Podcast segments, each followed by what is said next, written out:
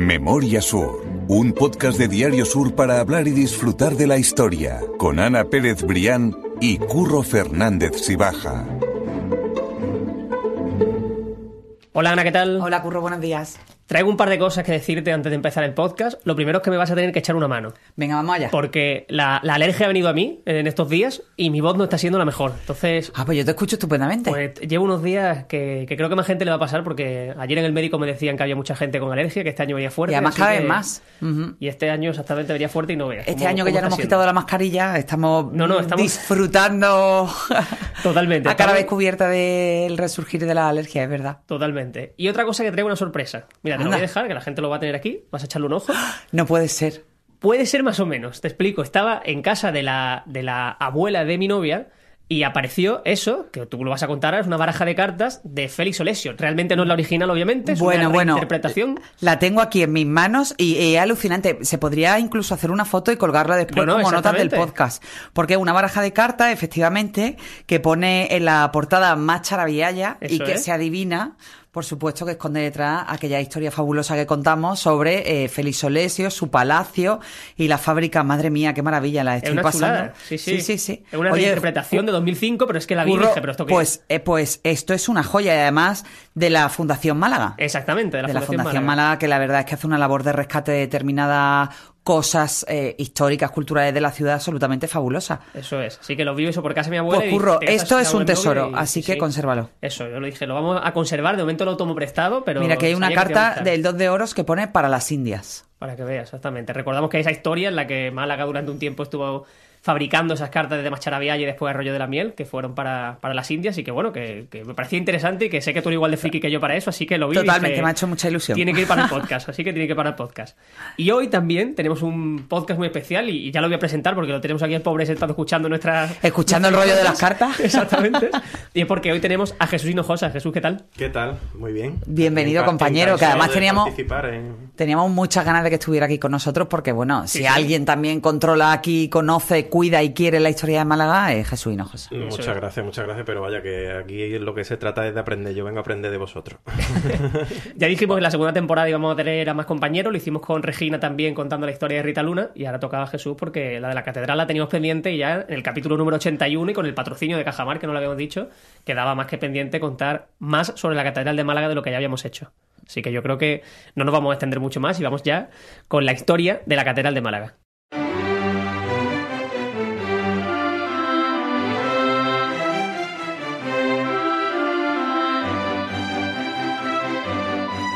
Vamos a empezar, si queréis, hablando de, de una primera peculiaridad, porque nos hemos basado en un coleccionable que Sur compartió hace unos meses, si no me equivoco, ¿no? Fue hace... Hace, bueno, hace unos meses no, yo creo que fue ya eh, a finales de 2020, con lo cual, pues curro, vamos camino tiempo, ya de los dos años, lo que pasa es que el tiempo pasa volando. Exactamente. Y nos Sí, hemos basado en ese, en ese coleccionable, donde Jesús había escrito brevemente un poco un repaso de lo que es la, la historia de la catedral y que a mí me ha parecido interesantísimo, de verdad.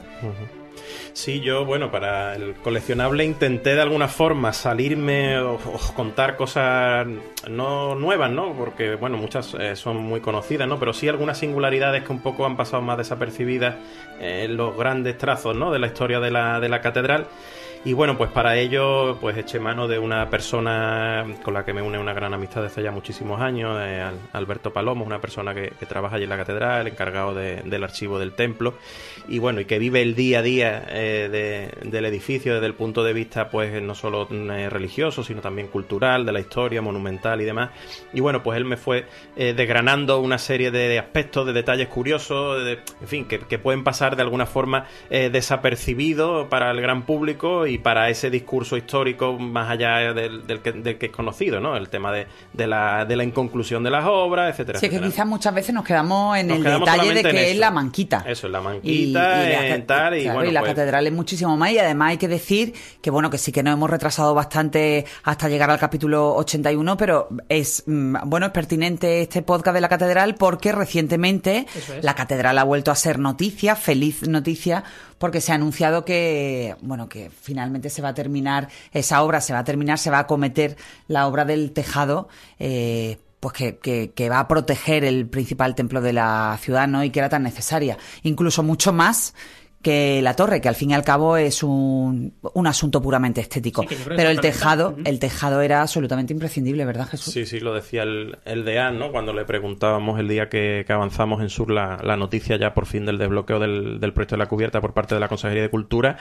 y decía eso, ¿no? Es decir, ¿quién hace una casa y no le pone el tejado, ¿no? Es decir, eh, es que la casa está sin tejado, eh, es así de claro, ¿no? Es decir, los planos eh, perfectamente quedaron trazados en el siglo XVIII de, de, la, de esa cubierta que ahora se va a hacer, evidentemente, con una tecnología constructiva y unos sistemas mucho más modernos de los que había en aquella época, pero que al final no se trata más que eso, es decir, de ponerle la casa al tejado, ¿no? Eh, es evidente ya y yo la verdad que a nivel personal eh, me duele como malagueño, pero sobre todo mm, me duele incluso a la hora de, transmitir la información las veces que, que han tenido que ponerse cubos ¿eh? para recoger las goteras de agua de la catedral a poco que ha llovido un poco más de la cuenta, ¿no?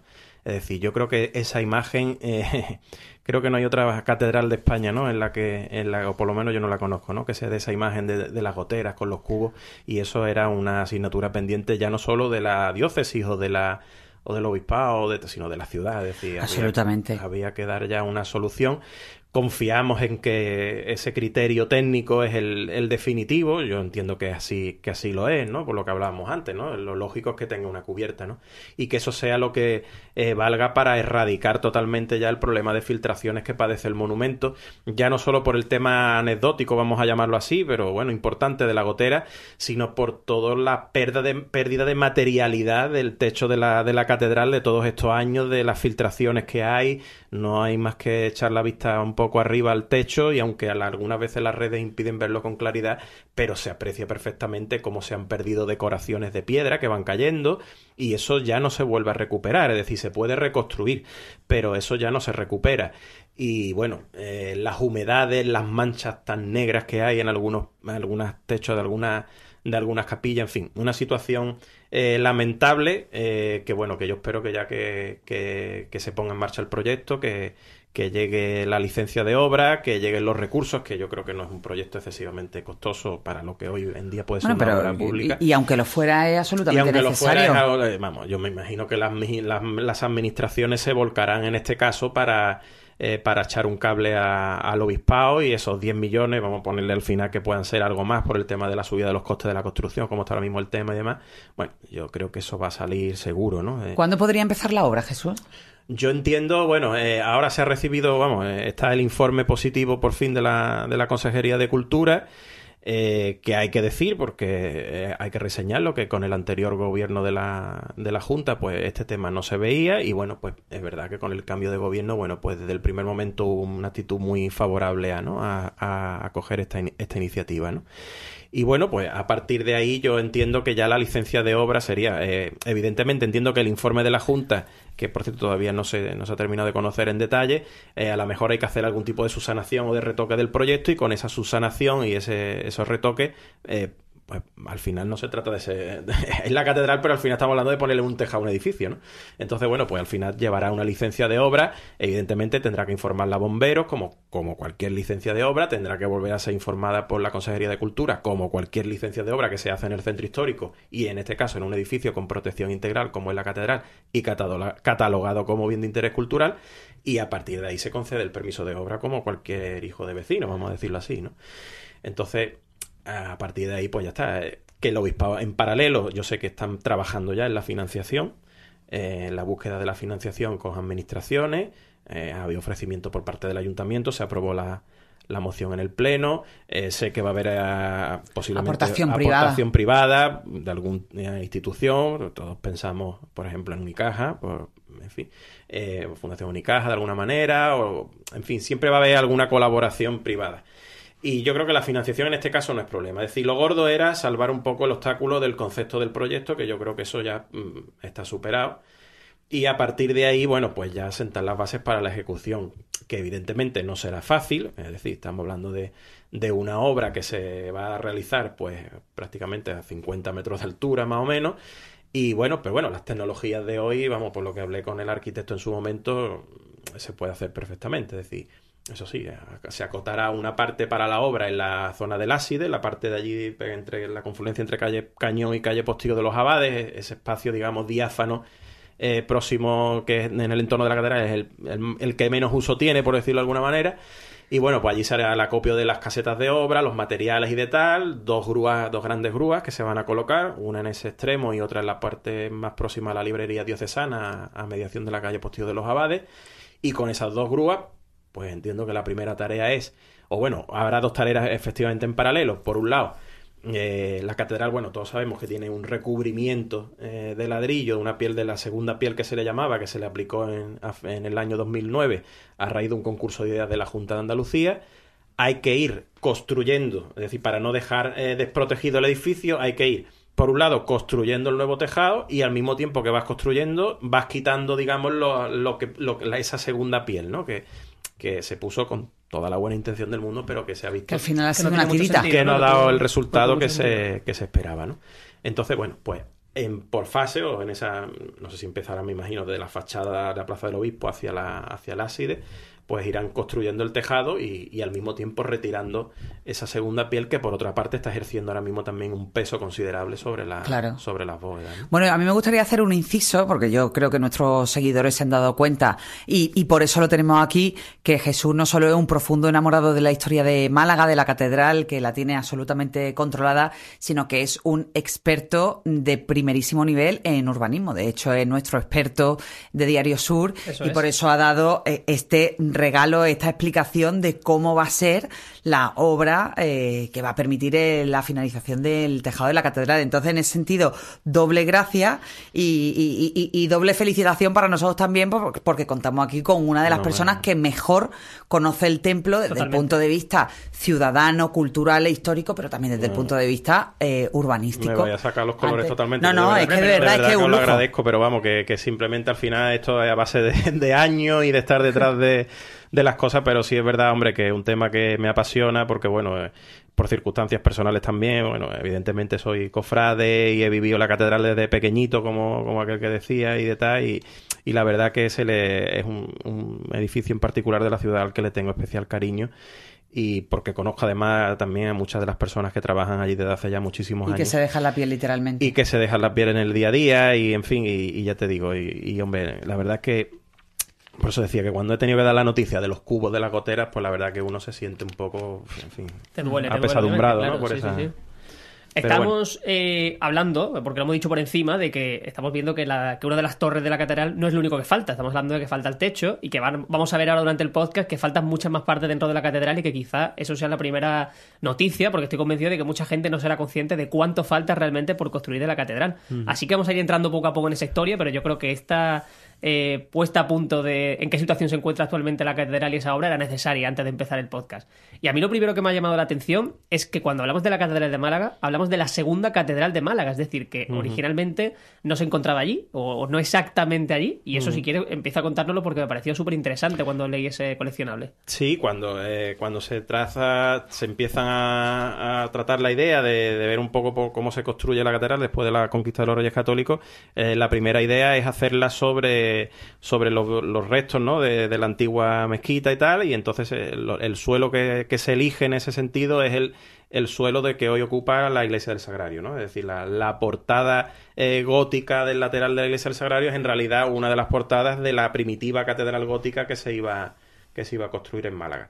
Luego se desiste de esa, de esa idea y a partir de ahí, bueno, pues ya eh, se empieza, digamos, la obra eh, de la catedral renacentista, que es la que se termina culminando en la época, en la época barroca, porque también eh, queda parada. Es decir, el proceso de la catedral que tenemos hoy es un proceso de siglos, ¿no? Que no ha concluido todavía. Es decir, hay muchas partes, como has mencionado, que están pues inacabadas, ¿no? Pero esa primera, digamos, esa primera catedral, eh, que además incluso todavía se hablaba de, la, esa se decía la catedral vieja, ¿no? Se hablaba de catedral vieja y catedral nueva. Ese concepto de catedral vieja y nueva existe en otras muchas ciudades eh, como Salamanca, por ejemplo, Plasencia, en fin, diferentes ciudades españolas donde se empieza por un templo y luego al final pues hay necesidad o las épocas marcan de hacer una arquitectura de mayores dimensiones o con otro tipo de con otro tipo de decoración, ¿no?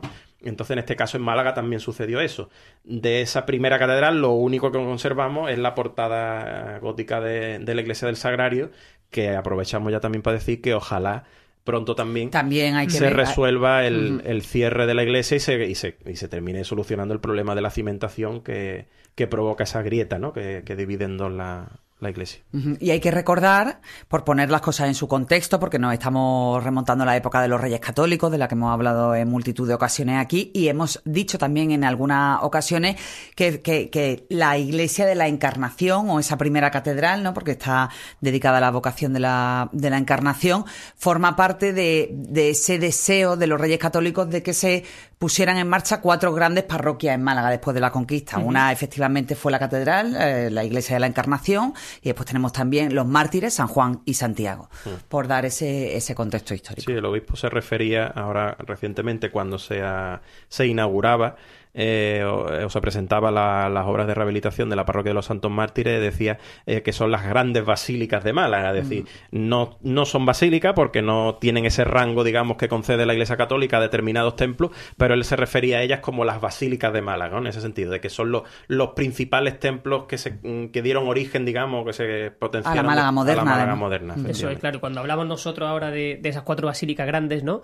Tenemos que entender que lo hacemos, como decía Ana, pasando otra vez por los Reyes Católicos, que en el podcast hemos pasado muchas veces para entender un poco cómo se estructura Málaga a día de hoy. Y es que si lo vemos incluso eh, a nivel de fechas, ¿no? Por, por entrar más en detalle, vemos que es en 1528 cuando se comienza a construir la Catedral de Málaga y en 1588, 60 años después, cuando se comienza a utilizar como tal, ¿no? A darle uso. O sea que para que situemos un poco desde cuándo nos referimos a la Catedral de Málaga como tal. Y yo, que estoy un poco friki también para estas cosas, he visto cuál era la esperanza de vida de esos años y he visto que era en torno a 35 y 40. O sea, Pues hubo fíjate. gente que seguramente incluso arquitecto que empezó con esa obra, que no la vio concluir ni la vio Claro que la, la eh, asumieron, uso, la, la- o sea, que el proyecto fue asumido por varias generaciones, indudablemente. Sí, sí, por sí, eso, es además, eh, tiene, tienen este tipo de proyectos, primero por la envergadura de las obras, porque a mí muchas veces todavía me maravilla cómo eran capaces, con los medios de la época, de, de, de, de construir esas fabulosas Totalmente. eh, edificaciones. Y después, pues como tú has dicho muy bien, ¿no? La, la esperanza de vida. Eso es, sí, sí, que me llamó la atención eso. Digo, habrá gente que empezó a trabajar en ella y que no vio cómo se realizaba una misa allí o cómo no se hacía ningún tipo de culto porque por esperanza de vida no pudo, literalmente. Y me ha llamado eso mucho la atención también. ¿Hay algún secreto también, por empezar a dar detalles y algunas anécdotas, en el portón que da acceso a la catedral desde el patio de los naranjos? Y si quieres, Jesús, empezamos ya a, a meternos en materia y a contar curiosidades que son los que intentamos siempre sacar aquí en el podcast ¿no? y que llaman la atención. Sí, bueno, eh, una de las curiosidades, que en este caso también eh, Alberto me la, me la confirmaba, es que Alberto Palomo Cruz, eh, es que en, una de, de las cartelas, digamos, del, portón de, entrada desde el patio de los Naranjos, pues hay una, especie de rocalla, ¿no? En la que aparece tallada en relieve la, silu- la silueta de una torre. Y esa torre...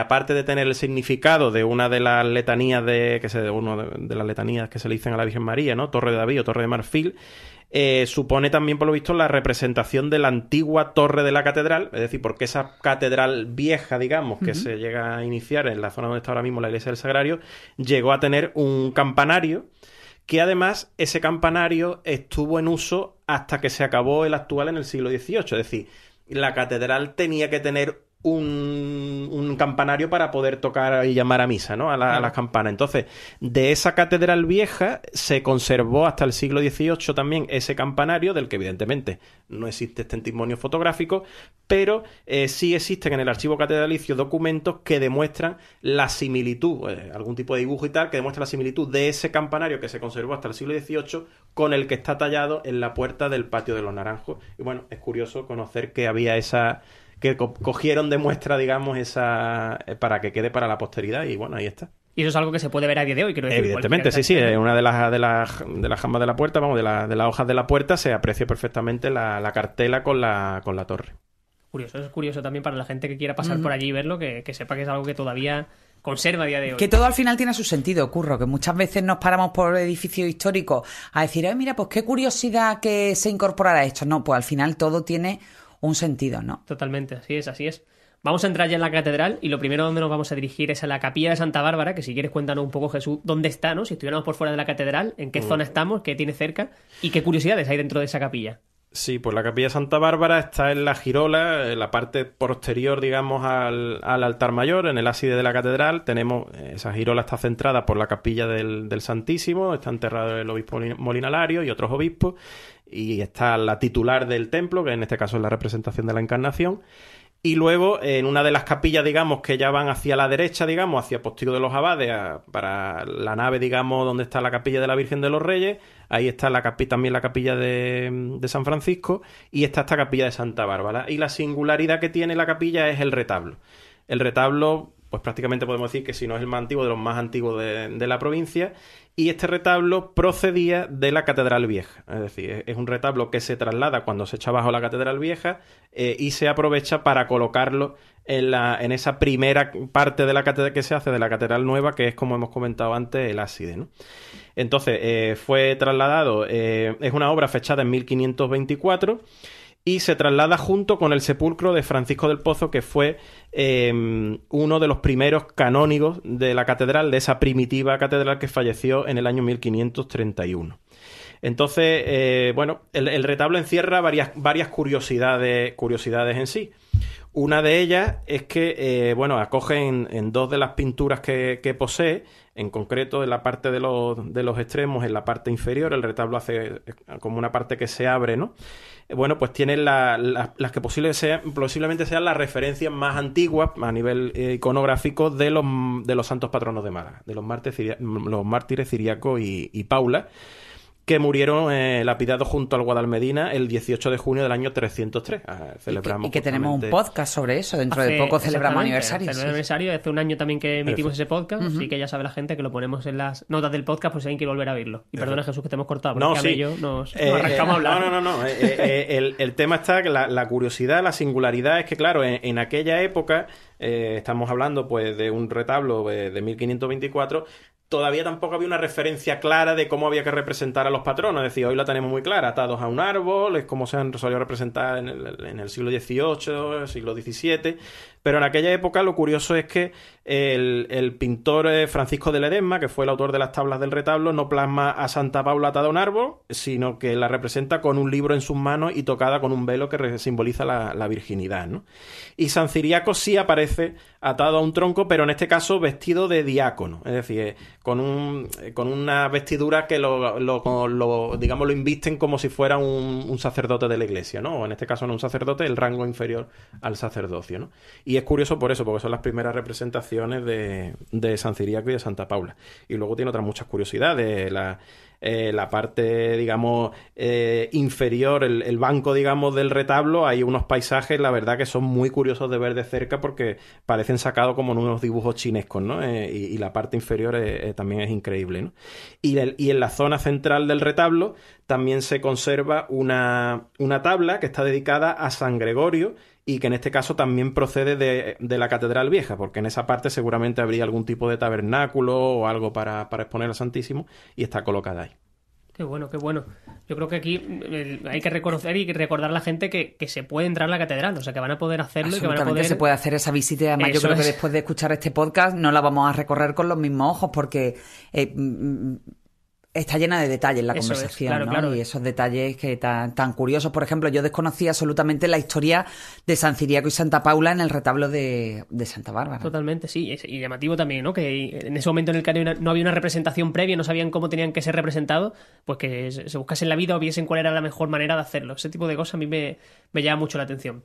Nos vamos a quedar aún en la Girola y vamos a encontrar una imagen de la época de los Reyes Católicos que es una imagen a la que incluso se le atribuyen milagros y que se llama la Virgen de los Reyes, de hecho. Sí, la, imagen de la Virgen de los Reyes es una de las imágenes marianas con más trayectoria histórica en la ciudad, junto con la patrona, eh, con la Virgen de la Victoria, y efectivamente se, sabe o se, que se fue una de las imágenes que trajeron los, los Reyes Católicos o que en esa época llegó a, a la ciudad. Y es curioso porque es una imagen que, es una gran desconocida, ¿no? Dentro del panorama imaginero mariano de Málaga, pues está así un poco como, como olvidada, pese a que ha tenido una gran repercusión a nivel histórico. Eh, era una imagen muy venerada eh, en la ciudad. De hecho, se, Alberto tiene documentado en el, archivo del Cabildo todos los cultos que se, le, que se le hacían. Tenía una juar impresionante por lo visto. Y era de alguna forma eh, la patrona de, de, los canónigos. Es decir, de los canónigos, vamos a recordar para el que no lo sepa, pues son los sacerdotes que de alguna manera están designados para estar al cargo del culto en la catedral. Es decir, la catedral tiene como una especie de, vamos a llamar, párroco, que es el deán, y luego un cabildo de canónigos que son los que se encargan pues de estar al tanto de los cultos, las misas, son, en este caso son eh, designados por normalmente por el obispo. Antaño, pues había que hacer como una especie de oposición. De oposición, sí, un examen en latín, ¿no? Un, examen, en latín. para entrar en, e, en, ese, en ese cuerpo. ¿no? Y bueno, pues la, Virgen de los Reyes. Eh, eh, yo he tenido la, la oportunidad, aunque lo voy a decir aquí por primera vez, de que, de que en algunas ocasiones, bueno, pues se me ha llamado para, para vestirla, para colocarle un manto, como se le pone en la, en la, época de su fiesta, que es en noviembre. Qué bueno. Y, bueno, la verdad es que es una talla desconocida, muy bonita, eh, necesitaría, eso sí, una, una restauración. Y bueno, eh, los que sean cofrades recordarán que la procesión magna que hubo en octubre del año pasado, con motivo del, del centenario de la agrupación de cofradías, fue la imagen que se colocó en la tribuna o en el altar que se dispuso en la, en la puerta de, la, de postigo de los abades de la catedral, en el templete del corpus, estaba colocada la, la, imagen de la Virgen de los Reyes. Oye, qué momento más emocionante vestir a la Virgen de los Reyes. Eso iba a decir que hay mucha gente que creo que, que nos escucha, que nos dice cuando hacemos algún capítulo sobre Semana Santa, que le gusta escucharlo, pero que no tienes ni idea de Semana Santa. Explica si quieres qué es vestir a la Virgen o de qué estamos hablando. Bueno, en este caso, no es una imagen de vestir, es una imagen de, de talla, ¿no? Sí, sí. Eh, y bueno, eh, lo único que se le hace, bueno, en, en rememoración de alguna forma de esa época en la que la Virgen contaba con, con una juari y tal, se le coloca un manto por la cabeza y tal, y algunos detalles, un rosario y tal, pero la imagen en este caso no sufre en el sentido de que no se le pinchan alfileres ni nada, sino que se trata un poco de, de adecuar, digamos, el manto y tal para que recuerde esa estampa, esa estampa antigua y lo que sí se, se suele hacer, o por lo menos lo solemos hacer en la época de su festividad, que es en torno al, al mes de noviembre, al, en este caso al 12 de noviembre, incluso ese día, bueno, pues los, cabil, los canónigos del cabildo en rememoración de que era su patrona o de que es su patrona, bueno, pues se le, se le dedica una salve especial allí delante en la capilla y luego se van a desayunar juntos y esas cosas. Qué bueno.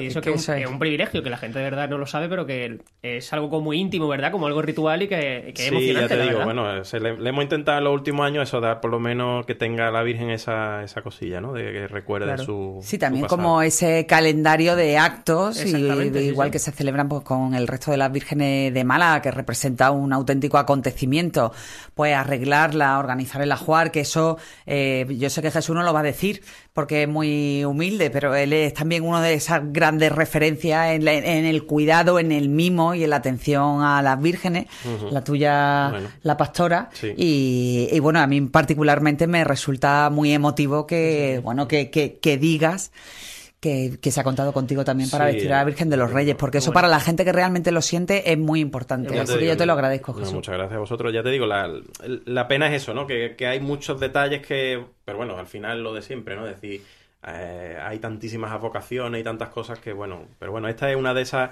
eh, advocaciones marianas o imágenes marianas que merecería la pena recuperar y Qué pues nada, desde aquí llamamiento, que también recuperemos la Virgen de los Reyes, porque supongo yo que al final no será cuestión de un gran dispendio y que, y que ahí en ese tipo de proyectos lo que pesa más el interés y las ganas de, recuperar que realmente lo que representa la aportación económica.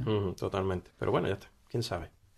Sobre esa imagen de la Virgen hay una pintura enorme, que es la decapitación de San, la decapitación de San Pablo, y que fue realizada por Enrique Simonetti. No sé si quiere dar algún detalle exactamente de, cómo es o qué es lo que podemos ver en esa. Bueno, es un, cuadro enorme, sobre todo destaca ¿no? por, la, por la amplitud ¿no? del lienzo. Eh, por lo visto lo realizó en, Roma, cuando se encontraba allí, es un exponente de la Escuela Malagueña de los Pintores de finales del 19 y principios del 20, y es por decirlo de alguna forma, una obra maestra, ¿no? Por eso se, dentro de la visita turística y tal se señala como una de las principales obras de, de la catedral.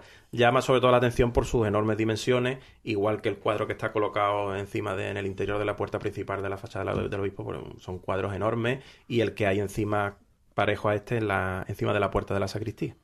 Eh, la verdad es que el lienzo es espectacular porque recoge, aparte del, valor histórico y del valor de, Simonet como pintor, cómo reproduce de una manera tan, tan detallada lo que representó la decapitación. Incluso me parece recordar que la cabeza está como envuelta en, luz o en un o en un halo especial que hace que la mirada se vaya directamente hacia hacia esa parte del cuadro, Efectivamente, sí, sí, sí. Es una pintura, digamos, en ese impresionismo, digamos, clasicismo, impresionismo de, la, de esa época del 19, ¿no?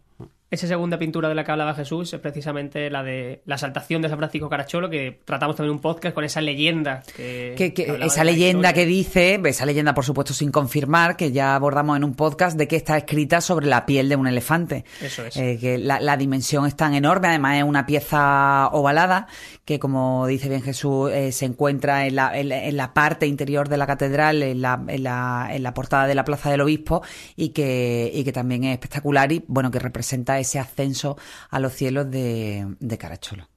Ahora voy a parar un segundo porque estoy viendo que el podcast va a quedar demasiado largo, así que yo creo que con el permiso de Jesús lo que vamos a hacer es aplazarlo o parar aquí un segundito para continuar la charla la semana que viene, si te parece bien a ti también. ¿eh? A mí me parece estupendo porque mejor lo disfrutamos en dos veces, que estamos conociendo muchos detalles y bueno, y está bien que los paladeemos y lo disfrutemos despacito y no hacer un podcast tan tan largo, ¿no? Exactamente. Nos vemos la semana que viene, Esta semana parte 1, la semana que viene parte 2. Muchas gracias. Memoria Sur es un podcast de Diario Sur. Escucha un nuevo episodio cada semana en iVoox, Spotify, Apple Podcast y consulta las referencias de este episodio en diariosur.es.